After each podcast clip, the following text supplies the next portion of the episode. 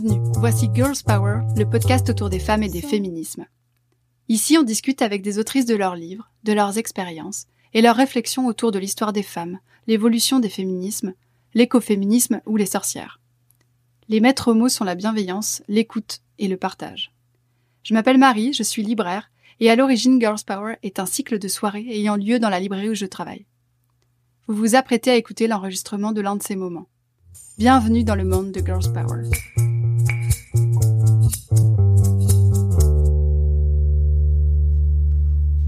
Lucie. Bonjour. Bienvenue au comptoir des mots et dans le podcast Girls Power. Je suis Marie et je suis aujourd'hui avec Mélissa qui est apprentie au comptoir des mots et qui est une grande lectrice de littérature de voyage. On est ravis de te recevoir aujourd'hui pour parler de ton livre Les femmes aussi sont du voyage, l'émancipation par le départ, publié aux éditions Flammarion. C'est un ouvrage passionnant qui retrace le rapport des femmes au voyage à travers l'histoire, le tout inspiré à la fois de son expérience personnelle et du destin des femmes voyageuses.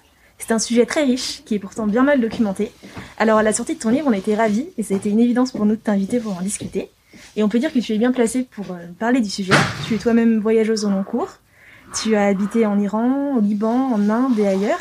Alors pour commencer, est-ce qu'on peut parler un peu de toi? D'où ça t'est venu cette envie de voyager? C'est quelque chose qui s'est fait euh, assez progressivement. Je pense que c'est dans l'enfance déjà la lecture. Enfin, c'est c'est la manière de voyager de manière immobile. J'étais déjà une grande lectrice adolescente et je rêvais de voyage, mais sans sans forcément avoir envie de concrétiser les choses. Et puis euh, la vie aidant, le, les rencontres qu'on peut faire, on commence un petit peu à voyager, puis ça devient comme une comme une addiction et on et voilà, j'ai commencé vraiment à, à enchaîner plusieurs voyages et de plus en plus longtemps et jusqu'à vraiment euh, passer le pas, de m'installer, de d'accéder vraiment au voyage de façon plus longue dans une, une, plus dans une plus grande complexité du réel en restant, en essayant d'apprendre la langue, en essayant de, de travailler, de me faire un cercle sur place et voilà. Et donc c'est c'est de là que c'est ça, ça s'est mis en place euh, progressivement. C'était quoi comme lecture? C'était Jules Verne euh, Oui, voilà, c'est très cliché, mais vraiment, ça a été le tour du monde en 80 jours, je pense, comme beaucoup d'ados. Et euh, c'est un livre que j'ai lu ouais, dans ma, mes petites années, de, mes petites dizaines d'années. Et, et voilà, et il y avait aussi mon attirance pour les langues aussi déjà dès, dès très jeune, enfin dès, dès le collège, et euh, donc tout ça euh, mélangé, ça fait que j'avais très très envie d'ailleurs et de, de m'évader. Donc euh, je le faisais par les livres et petit à petit j'ai réalisé qu'en fait le, le, voyage n'existait pas seulement dans les livres, que ces, ces pays existaient vraiment ailleurs. Et c'est vrai que quand je suis partie les premières fois, j'avais vraiment ce sentiment un peu comme comme dans Mary Poppins quand il saute dans le tableau, c'est que en fait les livres que j'avais lus où j'avais en fait été euh, une pirate, euh, une, une botaniste à l'autre bout du monde, j'avais l'impression de, de, de sauter dans, dans les tableaux et de découvrir en fait des vraies cultures qui existaient vraiment avec des vrais gens. et, euh, et c'était oui, c'était comme un rêve et ça a été une façon pour moi d'être vraiment libre en fait. C'est là-dedans que je, moi personnellement, ça a été ma façon très vite d'être libre et de, de m'émanciper de plein de choses. Et qu'est-ce qui t'a donné envie d'écrire ce livre? Est-ce qu'il y a eu un déclic? Oui, je pense que vraiment le déclic, ça a été la lecture de, de Kerouac sur la route. Euh, puisque en fait Kerouac est présenté comme le grand euh, euh, écrivain de voyage, et c'est vrai que j'ai été un peu euh, perturbée, choquée par euh, sa lecture en me disant ah mais en fait c'est ça Kerouac? Ben, pour moi c'est vraiment extrêmement dégradant en fait pour les femmes, et donc j'étais une grande lectrice de voyage de et Kerouac ça m'a vraiment sauté aux yeux. Et après j'ai c'est quand on met en fait les lunettes féministes en fait on a un peu de mal à les enlever. Et c'est vrai que j'ai commencé à regarder toutes mes autres lectures un peu de cette manière là et très vite euh, j'ai eu besoin en fait de lire un livre euh, euh, de voyage qui qui va qui justement chausse ces lunettes de la théorie féministe ou en tout cas d'un regard féministe et, euh, et donc, euh, je, je l'ai pas vraiment trouvé ce livre, et donc en fait c'est ça qui m'a donné envie d'écrire. Souvent les livres qu'on écrit, c'est ceux qu'on a envie de lire avant tout. Et euh, là, ça a été vraiment le cas pour moi.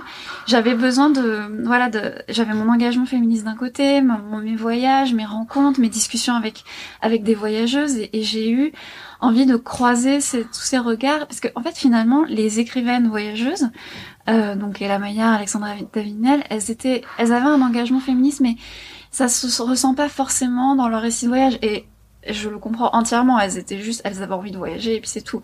Mais j'avais vraiment envie de lire ce, ce recul en fait. Et finalement, euh, c'est vrai que dans les études féministes, le voyage c'est quand même c'est très très peu abordé parce qu'on voit ça un peu comme un bonus en fait sur la vie, l'aventure. C'est c'est ce qu'on fait quand on a réglé tout le reste. Alors que je trouve, enfin, et pour beaucoup de femmes qui voyagent, en fait, c'est non, c'est c'est la vraie vie en fait. Et donc euh, c'est et c'est aussi une manière de s'émanciper de sortir de tout ça. Ça ça fait exploser plein de murs plein d'injonctions.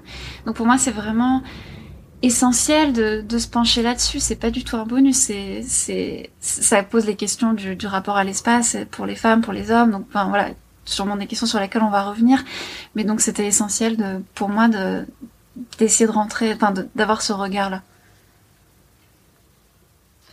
Justement, ça, c'est parfait parce que c'est effectivement, tu as commencé à évoquer euh, quelques points qu'on voulait développer nous. Euh, je vais rester sur le livre. Pourquoi est-ce que le, livre et le voyage, enfin en tout cas l'écriture et la lecture et le voyage sont aussi liés? Parce que je pense que la, littérature en général, c'est le lieu de, de l'altérité en fait. C'est le lieu où on peut euh, endosser d'autres peaux ou en tout cas essayer de comprendre mieux d'autres peaux et d'autres vies euh, de façon générale et le, voyage permet ça aussi. Je pense que les deux sont liés pour ça puisque c'est il y a toutes les questions qui sont liées à, l'empathie, au rapport d'égalité avec l'autre, d'essayer vraiment de... En fait, on est tellement tous dans nos vies, ce qui est normal, on, on voit le monde par, par par notre propre regard et le voyage comme la littérature comme d'autres médias enfin médias médias mm. en général sont permettent justement d'accéder à une plus grande complexité à une multiplicité en fait du réel le voyage euh, permet ça aussi en tout cas quand on on s'y plonge vraiment et qu'on essaye de, de sortir d'un rapport de consommation euh, de l'autre, de la culture de l'autre, du, du, pays de l'autre. Et, euh, de toute façon, dans l'histoire, les, toutes les grandes voyageuses ont toujours été des grandes lectrices et c'est, c'est évidemment pas un hasard en fait. C'est que c'est une porte d'entrée sur le monde, c'est une fenêtre euh, vraiment sur le monde et les livres sont pleins de petites fenêtres qu'on a chez nous et donc c'est voilà. Ouais, c'est ce que tu disais aussi dans mm. ton expérience personnelle en fait que c'était aussi là qu'était née euh, l'envie de voyager. Exactement. Ouais. Ouais. Et en quoi c'est important d'avoir le point de vue des femmes voyageuses dans l'histoire du voyage? Parce qu'il existe tellement de voyageuses dont on connaît si peu les noms et les vies. On peut citer Alexine Tinet, Jeanne Barret, Isabella Bird ou Fatima Saya, euh, dont on connaît quasiment rien aujourd'hui. Mm, mm. Bah, ça, c'est le. C'est propre à l'histoire des femmes en général qui a été invisibilisée. Enfin, l'histoire avec un grand H, c'est l'histoire masculine en fait. Et euh, donc, forcément, les voyageuses n'y ont pas échappé. Et, euh, donc, il y a eu une, invisibilisation, mais elles ont voyagé. Les femmes voyagent depuis très longtemps, dans plein de domaines, dans plein de pays, de, plein de manières différentes. Mais c'est vrai aussi, ce qui est important, et c'est ce que j'ai essayé de montrer par euh, ce livre, c'est que elles ont quand même moins voyagé pour des raisons très simples. C'est qu'il y a eu euh, beaucoup plus de murs à franchir en fait. Euh, très longtemps, il y a eu des impossibilités légales de voyager. C'est le cas aussi encore aujourd'hui dans des pays comme l'Arabie Saoudite. Euh, il y a l'impossibilité de gérer son propre argent, de travailler, de les injonctions à, à être dans, de rester dans l'espace du foyer, de d'enfanter, de voilà, donc elles ont eu moins de possibilités pour voyager que il y avait les difficultés du voyage plus les difficultés de la vie euh, sédentaire euh, globale. Et pourquoi c'est important de montrer ces points de vue, c'est que tout simplement, en fait, le pourtant on nous présente le regard masculin comme le regard neutre, le regard universel, et euh, alors, et, mais en fait, il y a un angle mort en fait dans la narration du monde, parce que les femmes qui voyagent, j'ai et qui voyagent, euh, ont eu accès à d'autres lieux et ont, ont été plus sensibles à d'autres aspects du voyage. Euh, plus parce qu'elles elles subissaient elles-mêmes des discriminations dans leur vie sédentaire. Donc elles ont été leurs yeux ont été plus ouverts sur certains lieux. Et, euh, et donc c'est absolument essentiel les récits de voyage qui ont été écrits d'essayer de, les remettre au grand jour. Et de il y en a qui sont perdus pour toujours. Enfin des femmes qui ont voyagé euh, qui ont jamais écrit ou qui ont jamais été démasqués, parce que longtemps, euh, on citait tout à l'heure Jeanne Barré, elle a, voyagé en fait en se faisant appeler Jean Barré, elle a, embarqué avec Bougainville en fait, elle, s'est fait passer pour un, marin.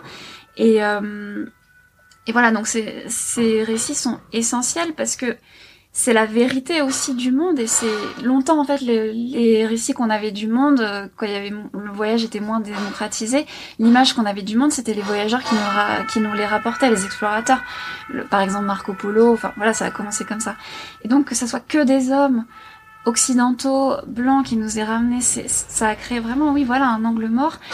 Et, euh, l'exemple des harems que j'essaie de détailler un peu dans mon livre, c'est vraiment le meilleur exemple, puisque le regard masculin nous a présenté ça comme un lieu de volupté où on boit du sirop toute la journée en jouissant, alors qu'en fait c'était un lieu d'esclavage, euh, enfin et de pour les femmes qui étaient enfermées et aussi pour les hommes qui les gardaient, qui étaient des hommes noirs, qui étaient euh, enlevés en Afrique et qui étaient mutilés, réduits en esclavage. Donc et il y a des femmes comme Marga d'Andurin, des voyageuses qui ont on dit euh, il y a un petit problème sur le regard. En fait, euh, voilà. c'est pas ça, c'est pas ce que vous m'avez dit. Exactement, mais les, les voyageurs euh, orientalistes ont vraiment contribué à se créer ce mythe. C'est voilà, c'est la prise du fantasme sur la réalité et c'est on n'est plus dans la vérité en fait. On, s'éloigne de la vérité et du réel et c'est donc le, fait de rééquilibrer par un regard féminin voilà, bah justement rééquilibre les choses et permet d'accéder à plus de vérité, plus de réel en tout cas. Hmm. Une vision plus complète, quoi. Oui, voilà, exactement. Hmm. justement, tu, tu, assez vite dans le livre, tu démystifies euh, avec brio euh, la légende qui entoure souvent ce que tu disais, les écrivains voyageurs.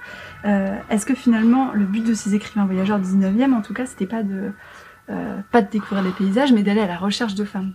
Oui, il y a un aspect. Euh, la sexualité est très forte et justement, on parlait de, de Kerouac, mais c'est c'est vraiment ça. On a l'impression des fois, on se demande est-ce qu'il est là pour voyager ou pour, enfin, pour écrire sur ses voyages ou pour nous prouver qu'il est ni homosexuel ni impuissant. Enfin, vraiment, des fois, il y a des, des moments, c'est c'est euh, Kerouac passe quand même beaucoup de temps à chercher des femmes et pour les ou à les ou à les critiquer ou à les, enfin voilà. Et c'est et donc oui, il y avait chez les écrivains orientalistes aussi, c'est très fort cette recherche d'une femme, d'avoir l'impression d'accéder vraiment au secret du pays par les femmes, alors que souvent en fait ils les achetaient, c'était, enfin ils, achetaient leurs services en tout cas. Et euh, et voilà, et c'est euh, c'est le rapport à la sexualité est très fort dans la récit voyage parce que finalement aussi la sexualité est un levier très fort pour euh, la domination de, de la domination masculine.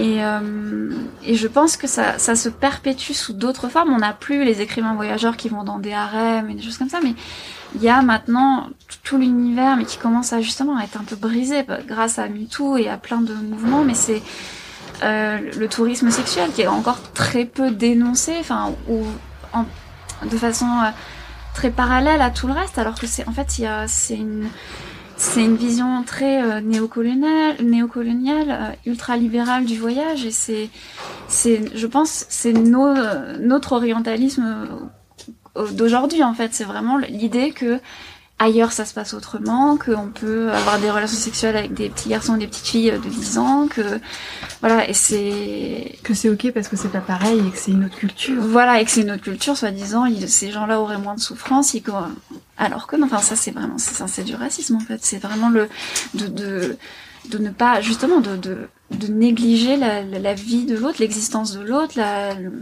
et donc, oui, voilà. Et mm. ça, c'est encore présenté sous couvert de voyage, de découverte de l'autre. Enfin, la Thaïlande, c'est un, excellent exemple de, de lieu qui serait différent. C'est le, tout, tout l'univers des Éden sexuels qu'on avait avec Tahiti et la Polynésie d'avant. Euh, parce que ça, la Polynésie a été Polynésie française euh, avec Bougainville, euh, ça a été présenté comme un Éden sexuel où soi-disant les femmes euh, lascives n'attendaient que ça à l'arrivée des marins, alors que bon, voilà. et et, le, la Thaïlande c'est aussi un peu présenté comme ça, comme un endroit où ça serait où toutes les femmes attendraient les Européens qui ont 60 ans de plus qu'elles. Enfin voilà, et c'est on sait bien que non, que les, les, choses sont pas comme ça en fait, que c'est beaucoup plus compliqué. Est-ce que tu peux nous parler justement de... de... J'ai un exemple qui m'est resté, c'est Pierre Loti. Oui. Pour le coup, qu'on connaît euh, comme euh, écrivain des Désenchantés, etc. Mais Mm. on connaît assez peu euh, finalement sa vie. Oui, alors moi, Pierre Loti, c'est un écrivain avec lequel j'ai une relation très ambiguë. En fait, je, je l'aime beaucoup. Enfin, d'un point de vue littéraire, j'aime vraiment. Je, je trouve qu'il a une plume éblouissante, qu'il a, il, il a été dans des pays qui en plus m'intéressent. c'est Mais en fait, Pierre Loti, c'est quelqu'un qui, a été victime en fait de cette culture. Je pense de, cette culture virile, viriliste et machiste euh, du voyage, c'est que Pierre Loti, il était, euh, assumait pas ses, ses attirances homosexuelles. Il était, c'était quelqu'un de très complexé, qui correspondait pas du tout au milieu dans lequel il évoluait, qui était le milieu de la marine, qui est un milieu extrêmement euh, masculin, avec tout ce que ça comporte de négatif. Et il était très excentrique, il aimait se déguiser. Et en fait, il a, c'est quelqu'un qui a énormément fétichisé les femmes dans ses, ouvrages, la manière dont il parle des tahitiennes, des, des japonaises, c'est, absolument horrible. Enfin, vraiment, il en parle comme des objets, comme euh, et je pour sa défense posthume, j'ai le sentiment qu'il a été victime de ça, que en fait sa plume ce serait encore plus déployée, sa vision du voyage ce serait encore plus déployée s'il n'avait pas voulu correspondre justement à une vision, s'il n'avait pas voulu juste prouver qu'il était hétéro et euh, qu'il rentrait en fait dans les cases. Après, c'est c'est une réinterprétation euh, posthume et voilà, mais c'est le sentiment que j'ai vraiment et c'est il y a d'autres parce qu'en fait finalement la, la vision euh, très machiste du voyage, ça non seulement ça dessert les femmes, mais ça dessert les hommes qui ne correspondent pas à cette euh, à cette masculinité. Et d'ailleurs, c'est aussi pour ça que les beaucoup de grandes voyageuses étaient et sont des femmes lesbiennes parce qu'en fait, elles avaient déjà coupé en fait elles, elles s'étaient déjà éloignées en fait de ce que la norme leur prescrivait. Donc c'était plus facile entre guillemets de bah voilà de poursuivre euh, le truc, alors que le les hommes euh, donc qui, qui étaient homosexuels ou qui le sont, c'est eux ils correspondent pas en fait aux, aux critères et donc c'est ils sont victimes aussi de ça, ils ont du mal aussi à se, à se déployer là-dedans et, Mm. et Pierre Loti est un excellent exemple je pense de ça. Donc le voyage est une sorte de moyen aussi de prouver euh, sa virilité. Oui, c'est c'est le dans enfin on le voit dans dans l'Odyssée, c'est qu'en fait c'est le, le passage le, le le passage de, de- de- du statut de garçon à homme et c'est c'est l'aventure, c'est l'appel de l'aventure et qui se retrouve dans plein de mythes fondateurs. Pas là on, à l'Odyssée pour euh, le monde occidental mais de même le monde les civilisations euh, indiennes, chinoises, il y a toujours un mythe persane, c'est le mythe du héros qui part de chez lui et qui revient euh, masculin évidemment. Et euh, et donc c'est aussi pour ça que c'est les fils que j'ai aussi essayé de tirer dans le livre. C'est on parlait de sexualité, mais il y a toute la question autour de la prise de risque, des, des comportements dangereux, des tout ça c'est lié au fait de devoir prouver sa virilité via euh, le voyage. Or on est dans une performance de la virilité, une performance du voyage et qui s'éloigne en fait de ce que devrait être euh, le voyage. Et à, l'inverse, euh, les voyageuses ont eu tendance à minimiser leur, euh, leurs exploits parce que elles, elles, elles, ont justement, il y en a beaucoup qui ont essayé de faire une performance de la féminité en restant, euh, pour certaines, habillées avec. Enfin, c'est les, c'est toute l'époque des.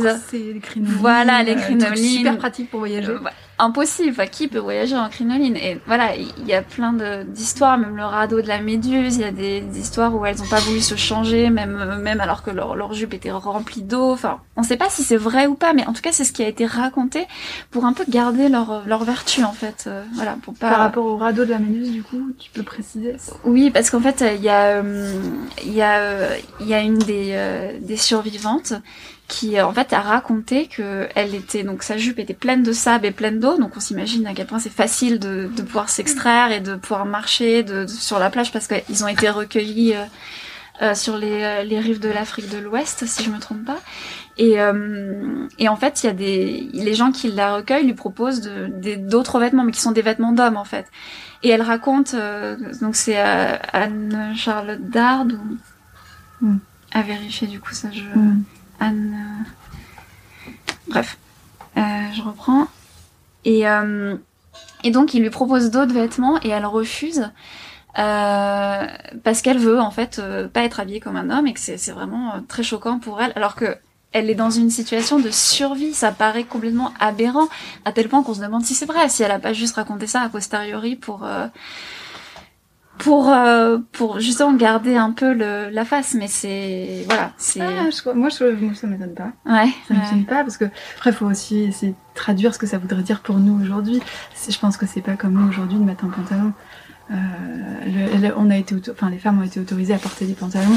C'était interdit par la loi et ça a été autorisé très très tard. Enfin, on se souvient des histoires de Marguerite Durand, etc. Et c'est début de siècle quand même. Donc, euh, donc aujourd'hui, je sais pas trop à quoi ça correspond. c'est difficile euh, de, se rendre compte vraiment. Transgresser à ce point-là, mais mais s'il faudrait qu'on imagine quelque chose qui est vraiment interdit que personne ne fait et de ouais ouais, je pense que ah si moi je serais pas étonnée que ce soit vrai. Ouais, c'est vrai, pour certaines. Euh, en fait, on se rend compte euh, à la lecture de, de, ton texte que la littérature de voyage, elle a complètement contribué à la diffusion de, des représentations racistes, patriarcales, qu'elle est complètement liée à la colonisation et à euh, la, enfin, la représentation d'une femme soumise, objectivée, etc. Atelier, on réalise aussi que, en fait, ce que tu disais sur l'histoire, c'est complètement à revoir parce qu'en fait, euh, même en termes d'exploration, on se base sur une chronologie qui est euh, ethnocentrée, euh, qui, en fait, on garde seulement comme référence Marco Polo, Christophe Colomb, alors qu'en fait, il y a d'autres voyageurs euh, qui ont existé, qui ont voyagé avant eux. J'ai aussi relevé quelque chose que tu mets en lumière et qui est important, sans le concours des esclaves, domestiques, cuisiniers, interprètes et autres subalternes, un grand nombre d'explorations auraient été rendues impossibles. Comment est-ce qu'on fait pour euh, remettre les choses au clair et décoloniser le voyage?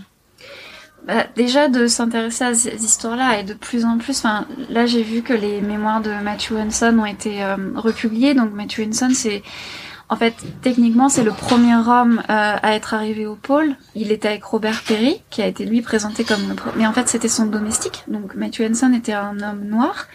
Et donc, c'est le premier. Parce qu'en fait, souvent, les domestiques ou les esclaves y allaient en premier, en fait. Vasco de Gama, par exemple, est parti avec euh, plein de condamnés à mort. Euh, et c'était eux qui étaient chargés de, de faire les premiers contacts avec les populations au bout du monde. Et donc, souvent, ça, ça a été les premiers, en fait, à, à rentrer. Et, et, euh, et on les a complètement euh, aussi invisibilisés.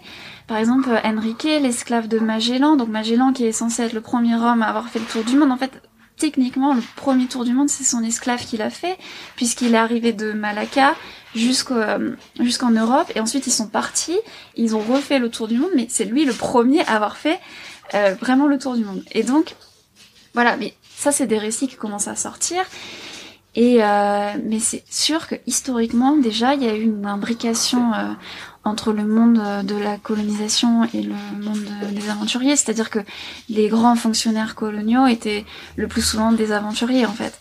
Donc euh, c'était vraiment il y avait une consanguinité entre ces deux univers et, euh, et ça a des répercussions très concrètes, c'est que l'agenda colonial était en fait confirmé par les récits d'aventuriers qui en fait partaient dans des buts politiques. Voilà, et c'est aussi ce que déroule beaucoup Edouard Saïd et qui est extrêmement intéressant, c'est que les aventuriers, euh, enfin dans son ouvrage L'orientalisme, les aventuriers ont permis de dire voilà, on vous connaît, on vous a observé, vous êtes comme ça. Donc maintenant en fait on sait ce qui est bon pour vous et donc voilà, donc l'agenda colonial là s'insère là-dedans et euh, et c'est il faut pas le nier, c'est comme ça qu'est né, qu'a grandi, qu'a prospéré le récit de voyage. Et c'est là-dessus qu'on est assis, que tous les écrivains voyageurs euh, sont assis aujourd'hui. Mais justement, d'essayer de d'ouvrir à plus de récits.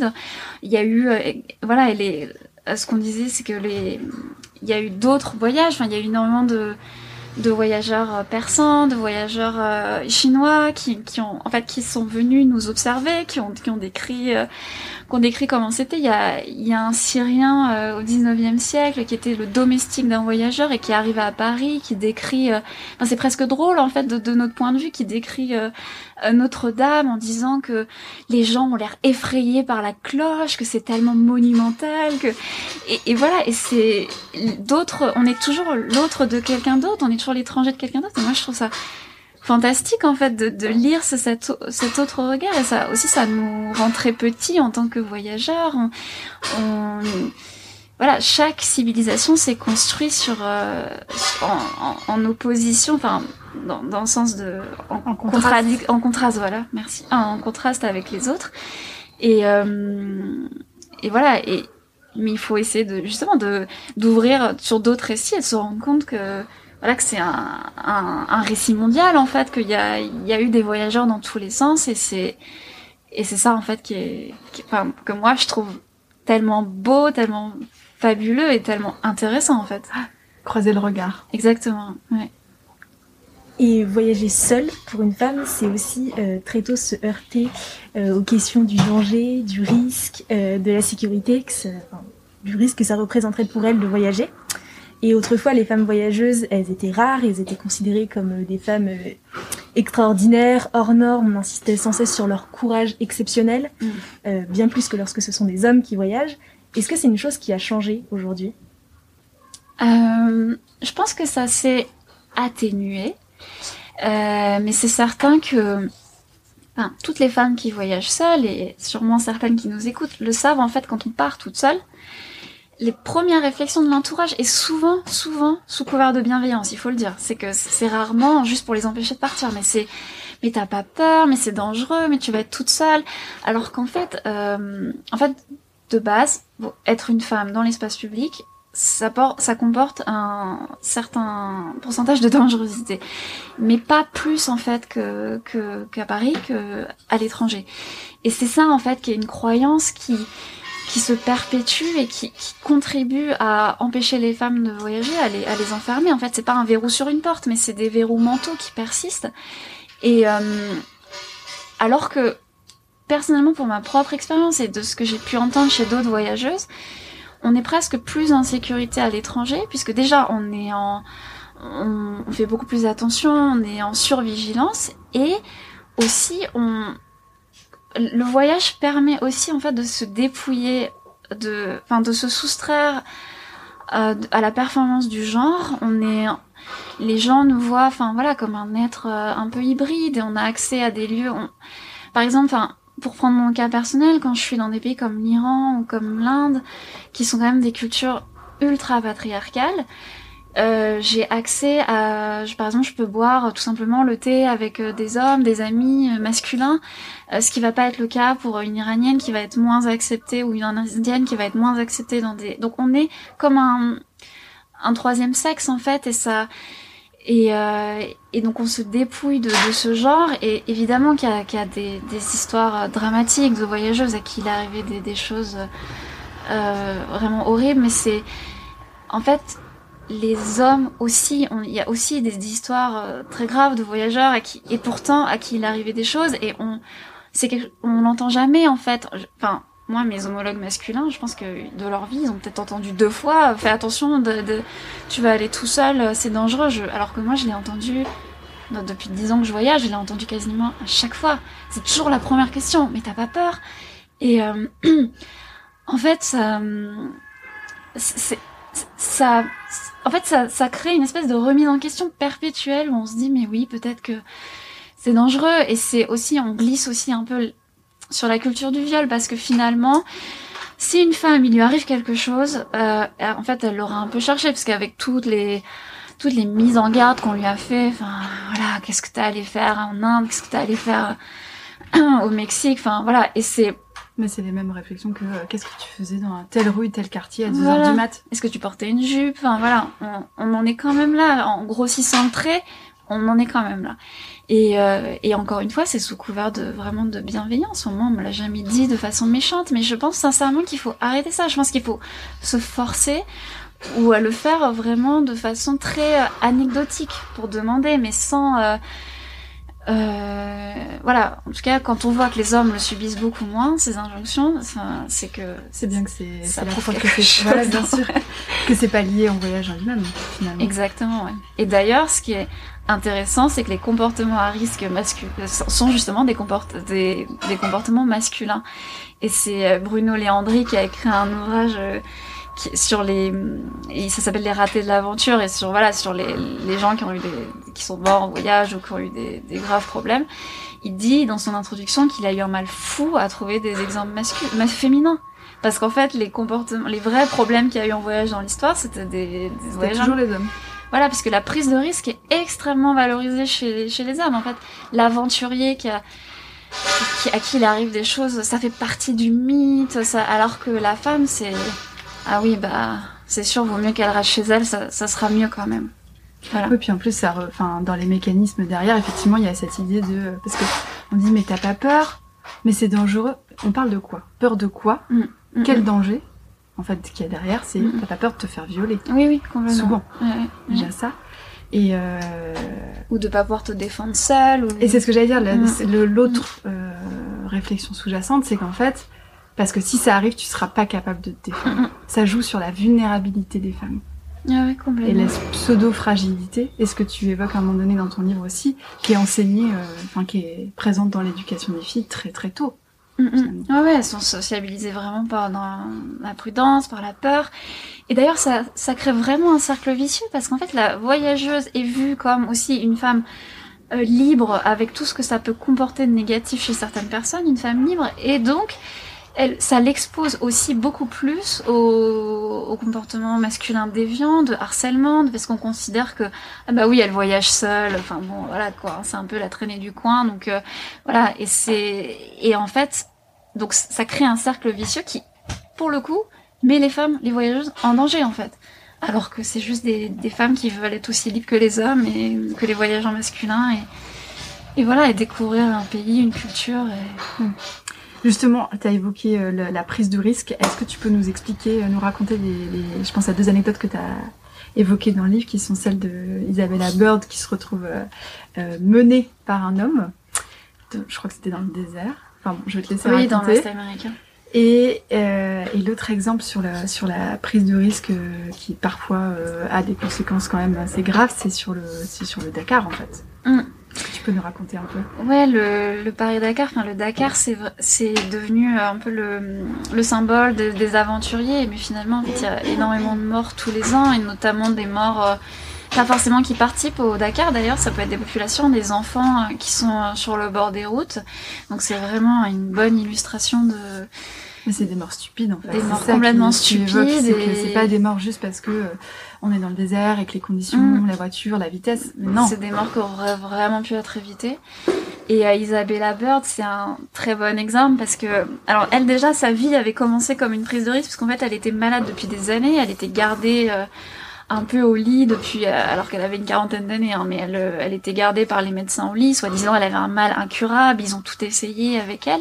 Et un jour, elle rencontre un médecin qui lui dit, écoutez, euh, prenez le bateau et essayez de sortir en fait. Et peut-être que, et au début, elle dit, mais non, c'est pas possible avec mon dos. Et, en fait, elle s'est déployée, mais littéralement, elle a muté en, une des plus grandes aventurières de notre histoire. Euh, et elle l'a senti, mais vraiment dès les premiers instants où elle était euh, seule en mer, elle a plus jamais eu de mal physique, ce qui est quand même euh, assez incroyable. Et donc, et ensuite, donc elle a, toutes ses aventures dans l'Ouest américain. Et en fait, elle est à un moment donné, elle dort chez des des, colons. dans, c'était l'époque de voilà de la, de la ruée vers l'ouest et tout ça. Et en fait, il, elle veut aller à Estes Park, donc euh, et il euh, donc il dit ok, je, je vais t'emmener. Euh, je vais prendre soin de toi, donc ils partent avec des chevaux et elle, elle, euh, en fait, elle peut se débrouiller. C'est une aventure, mais il la croit pas capable puisque en fait c'est une femme, tout simplement. Donc Ça, elle n'en est pas capable. Voilà, c'est ça. Et en fait, c'est, horrible, ça se transforme en une performance. En plus, quand elle raconte ça, c'est, vraiment drôle. Enfin, on a mal pour elle, mais ça se transforme en un espèce de mansplaining constant pendant plusieurs jours qui met vraiment leur vie en danger. C'est-à-dire qu'il ne, il veut, il veut pas l'écouter. Il se Ils sont perdus. ils se trompent tout le temps, ils perdent, en fait, à un moment donné, ils attachent mal les chevaux pendant la nuit, donc ils perdent leurs chevaux, ils sont coincés. Elle est obligée de se nourrir en cherchant dans les, dans les excréments d'ours. Euh, ensuite, euh, il, prend un mauvais chemin, leurs chevaux tombent dans un ravin. Enfin, c'est vraiment l'horreur absolue. Et euh, vu qu'elle a une personnalité très, euh, elle, c'est très très euh, frondeuse, et, elle finit par lui dire, écoutez, je vais prendre les choses en main. Et en fait, finalement, c'est elle qui ramène euh, qui les ramène vivants. Et je trouve c'est vraiment l'exemple de de, de l'aventurier qui pense qu'il va sauver tout le monde et en fait ils, c'est- c'est- ont de la chance c'est d'être rentrés vivants quoi parce que c'était vraiment pas gagné et puis vraiment il s'entête comment elle le décrit enfin le, le, le gars n'en finit plus quoi enfin Il il- admet pas qu'il sait plus. Pas du tout, quoi. et- ouais, ça, ça devient un cauchemar quoi C'est dingue. Ouais, c'est vraiment le, Ouais. le machisme et le sexisme poussé à l'extrême. De... Même quand je sais pas, je sais mieux que toi. Exactement. Mais c'est- par contre, ça, c'est vrai que c'est un, c'est un sport de haut niveau chez les aventuriers ou les voyageurs en règle Le générale. Le machisme Non, le, le machisme et Oui. le, le mansplaining. Ça, c'est, ça, de, de mon expérience personnelle aussi me l'a montré. C'est assez incroyable de, même quand on voyage, que, par exemple, moi, en, en Iran, l'Iran est par exemple un pays particulier. Les gens qui y voyagent, c'est souvent des gens qui ont quand même pas mal voyagé avant. Ils, ils vont pas se lancer tout seuls. Il y en a sûrement qui le font, mais généralement, c'est pas le premier voyage qu'on fait seul. Et, euh, et plein de fois, enfin, moi, j'aime bien, je suis curieuse quand je vois des Européens à Téhéran, enfin, quand, quand j'y étais, je, j'aime bien euh, aller leur parler, leur, euh, leur demander qu'est-ce que vous faites, est-ce que vous cherchez quelque chose. Et quand ce sont des hommes qui, en plus, des fois, sont plus jeunes que moi, euh, en fait, on, on- ils, ont, ils m'ont toujours regardé avec un petit côté un peu moqueur, genre, euh, enfin, pas moqueur méchamment, mais genre, oui, moi je connais, j'ai vachement voyagé, euh, j'aime me débrouiller, alors qu'en fait, euh, voilà, et il n'y a pas du tout de rapport d'éga- d'égal à égal, on a vraiment l'impression d'occuper une chaise vide, quoi, on est là, mais c'est, et c'est, Bah, surtout sur cet exemple-là, c'est des, du coup des voyageurs qui viennent d'arriver alors que toi. euh, Ah oui, non mais c'est ça, je vis dans le pays, je travaille dans le pays, je parle la langue, mais ça Mais suffit pas. comme Je suis une femme, femme. Il Voilà. part du principe que tu Voilà. C'est génial. Génial. Et ça c'est c'est vraiment parce que le justement le, la- les hommes qui voyagent, comme les femmes d'ailleurs, mais c'est des gens qui, qui qui sont très attachés à la liberté, qui se mettent en valeur par rapport à ça, et c'est une façon aussi de dominer consciemment ou inconsciemment l'autre voyageuse qui est en fait un, une sous-voyageuse. En fait, enfin c'est vraiment il y a cette idée de, de les femmes qui voyagent, c'est- mignon, quoi. C'est une petite parenthèse frivole. Et puis, euh, d'ailleurs, pour reprendre encore Kerouac, qui va devenir le fil rouge du podcast, mais c'est vraiment, c'est très présent chez lui. C'est que, pour lui, les femmes, elles voyagent un peu, hein, c'est un peu de la rigolade. Et puis, en fait, ce qu'elles veulent, c'est se marier et avoir des enfants. Donc, euh, C'est bien connu. voilà. Donc, euh, et, et avec tout, pareil, tout ce que ça comporte de négatif, de vouloir avoir des enfants et de, et en fait, c'est juste, vous attendez de vous caser, mais moi, je suis un voyageur avec un grand V, quoi. Voilà. Ouais, c'est ça. Indépendant, mais en même temps, régulièrement, je demande des sous au matin. Ah ouais, pour Kerouac, toujours. Ça m'a énervé quand j'ai lu ça. Bah, il passe son temps à, à utiliser les femmes pour se faire héberger, pour avoir des relations sexuelles, pour cuisiner. Hein, parce que euh, il sait pas cuisiner, Kerouac, hein, c'est assez présent. Donc, On est en train de déboulonner Voilà. Le podcast, il va faire le tour du monde. genre, Oh, oh mon dieu Non mais voilà. Après, paix à son âme, mais c'est vrai que c'est... Non, mais c'est important de montrer aussi effectivement l'autre, euh, enfin l'angle mort. Ouais. Mais d'ailleurs, Joyce Johnson, pour la citer, a été compagne de Kerouac. Et en fait, elle, elle, c'est grâce à elle, en fait, qu'on a aussi accès à ça, cette autre vision de Kerouac qui, en fait, euh, enfin, vraiment, des fois, c'est, vraiment un, abruti, hein, sur, certains passages, enfin, un peu un loser, quoi, un- qui, pas très intéressant, quoi, enfin, qui, et elle, elle, elle, elle a beaucoup souffert de sa relation avec Kerouac parce qu'en fait, elle était très amoureuse de lui, mais il l'a rejeté beaucoup sous couvert de, d'indépendance, mais en fait, c'est plutôt de l'égoïsme. Et, Ouais. euh, et, euh, et donc voilà, et donc c'est elle qui nous apporte aussi ce regard, euh, enfin qui m'a permis de d'écrire ces, ces, ces réflexions aussi sur Kerouac, de donner des exemples. Elle donne des exemples très concrets quoi. Et t'en as parlé un peu brièvement au début, mais en quoi le voyage c'est émancipateur pour une femme? Pourquoi par exemple flâner c'est un acte de transgression Oui, alors la flânerie c'est- la figure de la voyageuse, elle est vraiment accompagnée de celle de la flâneuse parce que finalement, on peut flâner euh, dans une rue en bas de chez soi et c'est déjà en fait transgressif pour une femme puisque les femmes se déplacent, mais vraiment la flânerie, on est dans le le déplacement euh, oisif en fait. Donc c'est pas on va d'un point A à un point B, c'est on on se balade, on regarde les oiseaux, on on prend le temps et il n'y a pas de alors que le flâne en fait la, figure de la flânerie est toujours euh, incarnée par un homme et euh, on nous a habitués avec Aragon, euh, André Breton, c'est l'homme qui se balade dans Paris, qui euh, qui va au bordel, qui regarde la jupe d'une femme. et la, la, femme a moins le droit à cette flânerie pleine et entière. Et, et pourquoi c'est important pour une femme de voyager? Parce que ça permet de briser beaucoup d'injonctions et de, de en tout cas de, de s'en émanciper. Je j'essaye aussi de dérouler dans mon livre tout ce qui est euh, tout ce qui a trait à, à, la charge esthétique des femmes en fait et dont à laquelle on peut échapper quand on voyage parce que quand on voyage on s'épile pas, on se maquille pas, on se, on s'habille un peu avec ce qu'on peut, quoi. Et c'est et euh... mais même dans ce que, ouais, ce que tu disais, avec ce qu'on peut, mais aussi le choix des vêtements, hein, on vise la praticité. Exactement. D'ailleurs, il y a des passages hilarants d'Agatha Christie dans son livre euh, La romancière et l'archéologue où elle raconte que qu'elle n'arrive même pas à trouver des habits pour partir parce qu'en fait dans tous les grands magasins on lui, on lui présente des soi-disant des vêtements de voyageuse en fait c'est des trucs pas du tout pratiques et donc euh, et Agatha Christie quand on, elle sort de ses romans euh, policiers elle est, c'est vraiment elle est hilarante. Enfin vraiment je, je conseille de lire euh, son ce livre La romancière et l'archéologue c'est vraiment hilarant.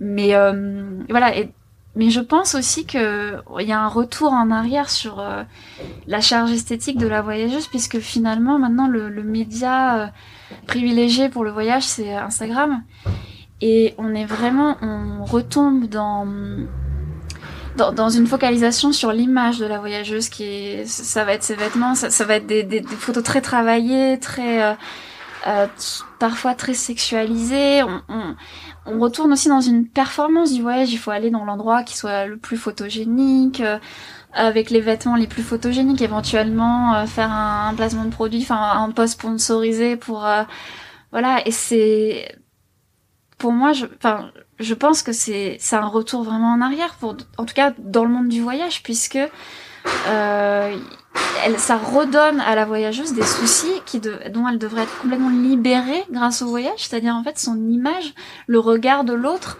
euh, le regard et notamment pour ne pas le citer le regard masculin. Et donc voilà, c'est et là on revient là-dedans et c'est pour moi c'est vraiment pas bon signe. Mais puisque le Instagram c'est le euh, réseau du voyage, donc c'est pour ça que j'enjoins beaucoup plus les femmes qui veulent voyager à lire des récits de voyage plutôt qu'à à se focaliser sur des images. En fait, plutôt, il, faut, il vaut mieux créer son univers de voyage qui soit propre et voyager soi-même, que ce soit par les livres ou, ou quand on pourra par, euh, par des, des, des, vrais trains et, et des vrais bateaux. Au-delà des 10 km.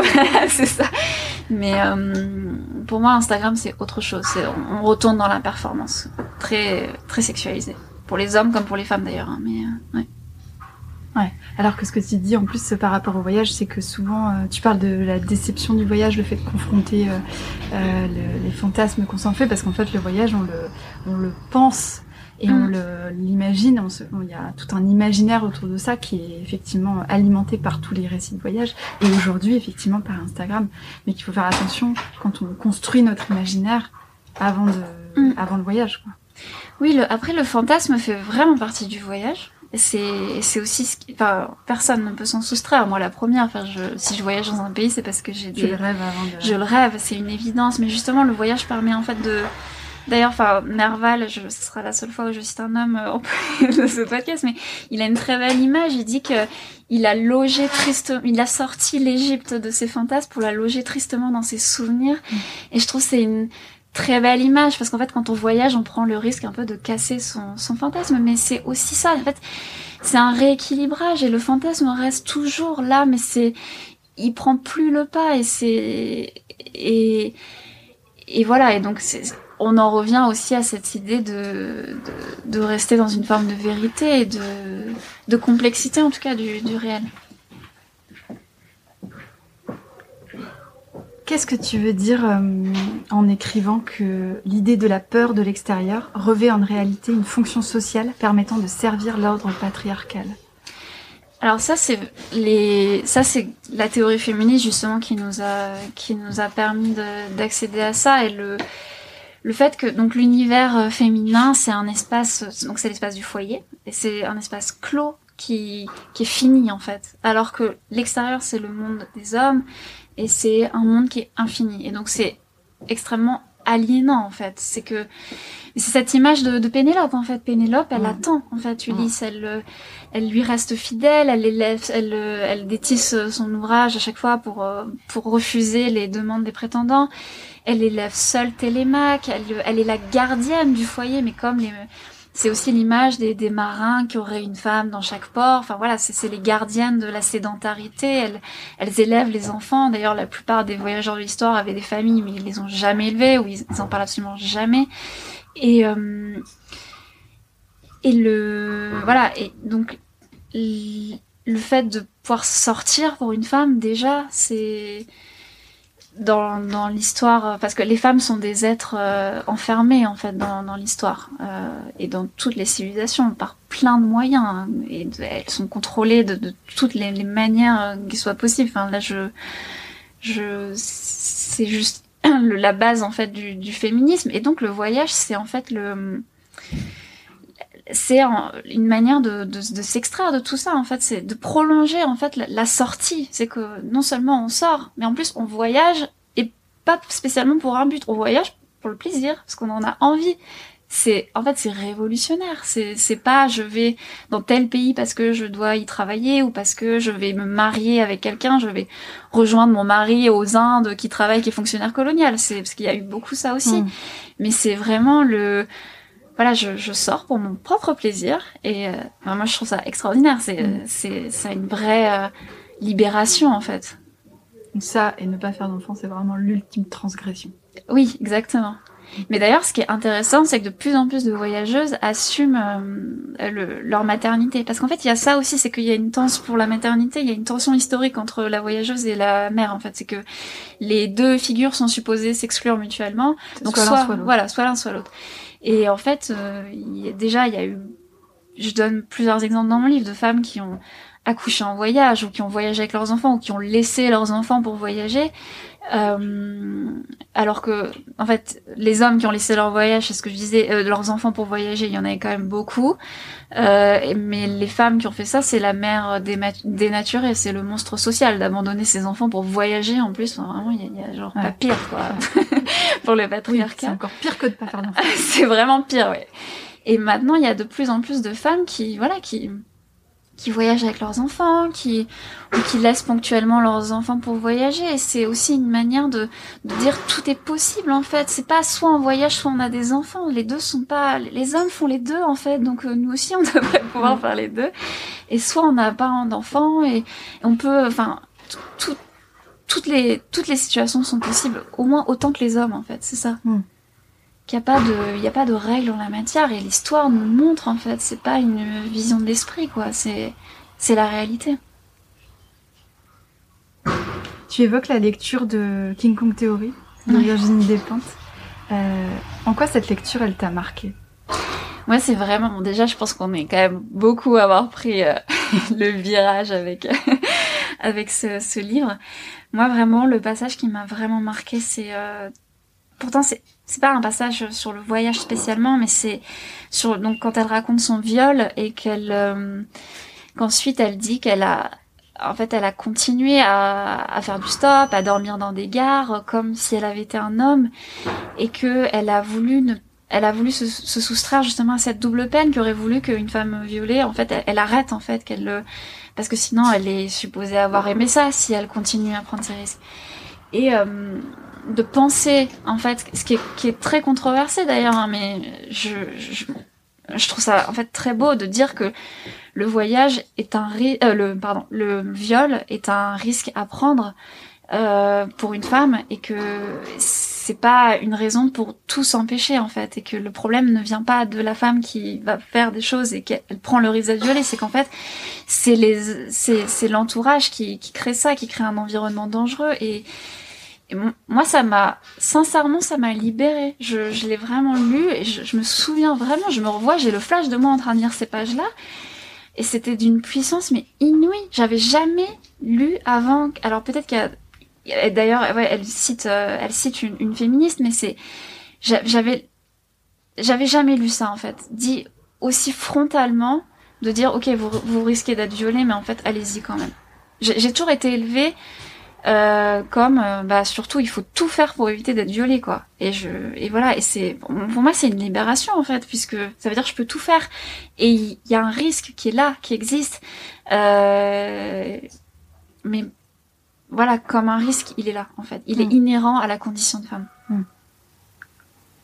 Donc toi ça fait à peu près dix ans que tu voyages. Donc, est-ce que tu pourrais, qu'est-ce que tu dirais à une femme qui n'ose pas partir en voyage seule? Est-ce que tu pourrais, quel est le conseil que tu donnerais pour euh, des femmes qui hésitent à se lancer? Parce qu'il y en a plein. oui, oui, et souvent c'est d'ailleurs lié à ce qu'on disait tout à l'heure aux questions de la sécurité et, tout ça. Je pense que c'est un peu l'idée de, de l'exergue de mon livre que j'ai écrite, c'est que, en fait, on se pose des questions légitimes quand on veut partir en voyage. On a des doutes. Mais est-ce que euh, il faut se dire, est-ce qu'un homme à ma place dans la même situation qui est la mienne aujourd'hui se poserait les mêmes questions? Est-ce qu'il hésiterait en fait pour les mêmes raisons? Et si la réponse est non, bah c'est qu'il faut y aller en fait. c'est ça. Est-ce que tu peux nous lire ta la dernière page du livre en guise de conclusion de cet épisode? Oui, bien sûr. Alors.